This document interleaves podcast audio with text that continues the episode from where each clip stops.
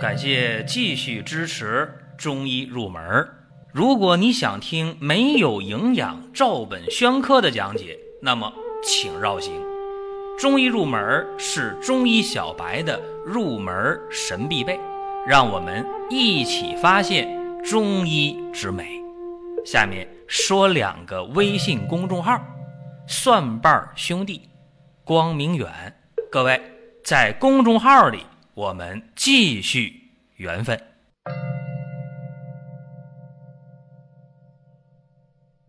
本期节目的话题是中药防风的灵活应用。说到防风啊，大家首先想到了一个中成药啊，叫做玉屏风散。其实防风这味药，在古代的时候啊，它叫屏风，在《名医别录》当中是有记载的。为什么这么叫啊？就是比喻啊，它抵御风啊，如屏障也啊，所以叫。屏风啊，也叫防风，这么一味药。这味药呢是味儿辛甘，性微温而润，所以有句话点评的很到位啊，叫做“防风为风药中之润剂”。临床当中，如果灵活配伍，能起到很多的确切疗效。特别这味药有效而又不贵，所以说大家应该呃有必要做一个了解。第一个，我们说啊，防风这味药呢，它能发汗，又能止汗。那又得说到玉屏风散了，对吧？这什么成分呢？防风、黄芪、白术三味药。这里边的防风起到什么作用啊？这里边的黄芪、白术又起到什么作用呢？给大家简单的说一说。黄芪呀，能食胃表。配合上防风以后，使邪去而外无所扰。哎，这是黄芪配防风。那黄芪能够食胃表，那得白术的配合能怎么样呢？能培中固里，使脾健内有所益啊。所以说，这三味药呢不多，可是配伍的得当，那就厉害了。所以有一些医家点评过啊，叫做“发在其房，收在竹，内外兼顾”。所以说这是一个固表止汗的良方。很简单，就是想发的话有黄芪和防风，想收的话有白术啊，内外兼顾。正因为这方配伍的得当，用起来又有效，所以说大家今天去药店。仍然能买到玉屏风颗粒，就是现代的一个剂型，用这个开水一冲就喝了，它预防感冒效果很好，所以又叫呢中药的球蛋白啊，免疫球蛋白，这大家不妨呢也可以用一下啊，经常爱感冒的人，身体比较虚、比较弱的人，爱出汗的人啊，可以用。那么我的体会呢，就是如果要能开汤药的话呢，呃，效果其实会更好一些啊。用什么成分呢？就是黄芪、防风、白术，就是玉屏风散这个基础方，再加上浮小麦、麻黄根、乌梅，再加上龙骨、牡蛎，这方呢作用就更大了啊！不仅能够固表止汗，而且呢，它兼顾的是什么呢？是自汗、盗汗都有效。光说止汗了是吧？刚才提到了防风还能发汗，发汗的话怎么用啊？咱们看两个名医，张元素啊，治疗四时外感、表示无汗，他用一个方九味羌活汤，这里边就是防风配羌活。你看，这是发汗的啊，治疗表示无汗嘛，九味羌活。再说一位啊，金元四大家之一的刘和坚，这刘和坚呢也叫刘完素啊，他在河间县。啊，所以又称刘和坚，他是寒凉派的啊。他有一个方叫做防风通圣散。一说这防风通圣散，大家如雷贯耳啊，说：“哎呦，这我们知道啊，这比你刚才说那九味羌活汤那有名多了。”确实这样。这个防风通圣散呢，现代的剂型叫防风通圣丸。这个丸剂呀，好买，散剂呢现在不好买，大家买到大多都是防风通圣丸。这个方从哪儿来的呢？啊，它是刘完素的方，在他写的一本书里面叫《黄帝素问宣明论方》。这本书简单的称呼叫什么呢？叫宣明论方。有人就说不对吧？说你《黄帝素问》，这不是《黄帝经》里的方吗？那就是大错特错了啊！说明你不知道这个方的出处，你也不了解刘完素啊，刘和坚这个人。好了，咱们言归正传啊，就说这防风通圣散，今天的防风通圣丸，它是干啥的？它是啊，表里双解，治什么呢？治疗三焦实热的，是不是啊？啊这里边是防风配上谁了？防风配上荆芥，防风配上大黄，对吧？防风配上芒硝石膏啊，这么一个方解表通里啊，清热解毒，叫表里双解这么一个方所以说，你看啊，这防风是不是可以发汗？又提到了两位大的医家，刘完素、张元素啊，都提到了，各有各代表方。而且一开始我说它止汗，又提到了玉屏风散。今天大家在药店能买到的玉屏风颗粒，所以防风这味药啊，你不能小看，啊是大有来历的。这是我讲的第一点啊。第二点呢，防风能止泻，防风还能通便啊。咱先说防风的通便的作用啊，防风的通便啊，就不得呃不提一个一个方。这个方啊很有名，叫做痛泻药方，一方集解里的痛泻药方的组成啊比较简单，药不多。说一下这里边防风的作用啊，干什么的？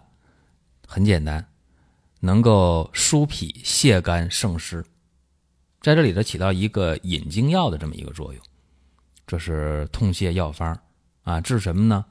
治疗外伤风邪呀。肝木成脾，顽固不化，啊，出现了泄泻，啊，拉稀了。简单的说，怎么来的拉稀呢？是肝木成脾导致这么一个顽固不化的腹泻啊。用痛泻药方。还有一个值得说的啊，就是通便。说这个通便，嗯，说什么方呢？简单的啊，在太平盛会方当中。有一个收风顺气丸，这里边啊，呃，防风呢生脾阳，配上枳壳，配上大黄，能够宽肠顺气。它治疗的是中风引起的这种便秘，叫风秘气秘。具体的作用呢是使清阳生耳，浊阴降啊，然后就把这便秘的事儿啊也就解了。所以说啊，这个防风啊，你看灵活去用，它解决的事儿不少。还是那句话，这药不贵，但是有效，咱为啥不用呢？这讲了两大点了啊，再讲一点，说防风能止血。他说防风能止血，对呀。太平惠民和剂局方里有一个怀角丸啊，怀角丸，这里边防风配上怀角地榆支壳，治什么呢？治疗那个内痔外痔混合痔啊，各种痔疮，治疗脱肛啊引起的这个出血嘛，对不对啊？所以说这些东西啊，大家得琢磨哦。防风还有这作用，确实，而且防风还能够呃有调经的作用、通经的作用。干嘛呢？就是因为肝郁导致了闭经，有防风。入药效果还是很好的，啊，就那种郁闷呐、郁闷呐、肝郁啊、情绪不好啊、唉声叹气的啊、胸胁、乳房胀痛，然后导致月经有血块啊、月经量不多，时间一长干脆闭经了。这个时候啊，把防风配上陈皮呀、香附啊、砂仁啊、厚朴呀、九香虫啊，哎，治疗这个肝郁造成的闭经，效果还是非常好的。各位听到这里，对防风应该有了一个新的认识。然后呢，跟大家分享一个病例啊，我相信大家会有更。直观的理解。一个女性啊，婚后八年啊没有怀孕，大家知道，夫妻双方结婚两年，双方没有采取措施，然后呢没有怀孕，这就是不孕了，对吧？那到医院去查吧，啥事没有。哎，那咋就咋就不怀孕呢？一了解，哦，这女性啊，三十四岁了，结婚八年，二十六岁结婚。一直这人呢有一个最大的问题，就是性格特别内向啊，闷葫芦型的，有啥话也不愿意和别人讲，不愿意聊。然后他经常的痛经，这都是多年的一个问题了。他之所以到医院去看病，不是因为他郁闷，也不是因为痛经，是因为最近呢，干脆这月经就没了，没了三个多月了。刚开始以为是怀孕。到医院一查，没有怀孕呐，然后整个人呐没劲儿啊，头晕呐，乳房胀痛啊，呕吐啊，你说这多像早孕反应啊！但是到医院一查，B 超一打啊，一做验孕，没这事儿啊，没怀孕，那怎么办呢？到底啥事儿啊？哎，西医说了，看中医吧。中医一看，哦，淡红舌，薄白苔，一看脉象。沉涎而涩，啊，又有胁肋胀满，啊，乳房胀痛、呕吐、恶心、乏力，又有痛经的既往史，有停经三个月的现病史。好了，明白了，这是啥呀？这叫气瘀血瘀的闭经。你看，简单吧？有气郁啊，长期的肝气郁滞。然后呢，气瘀者血瘀，对吧？气瘀血瘀的闭经，这诊断明确，那就用药吧。怎么用药？防风、陈皮、柴胡、香附、九香虫、厚朴、枳实、川芎、牛膝、当归各十克，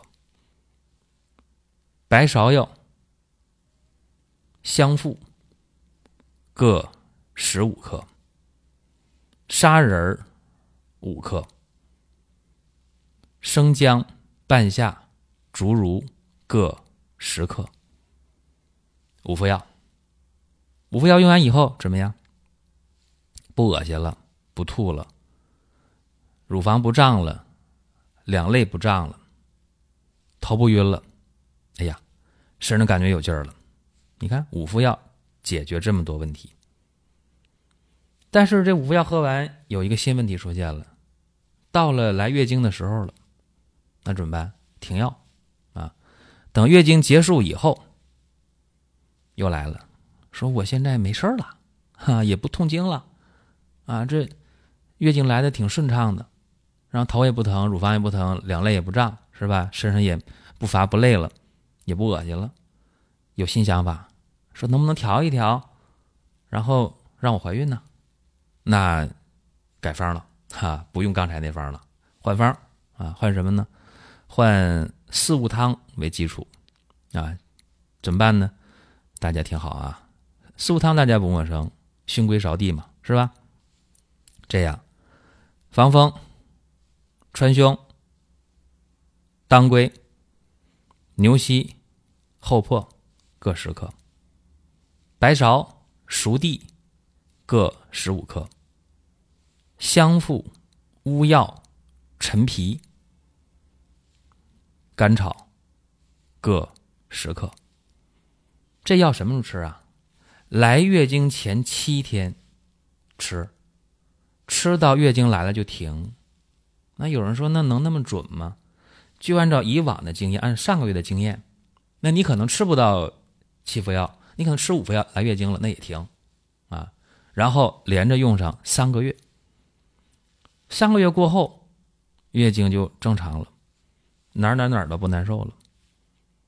然后过了多半年，怀孕了。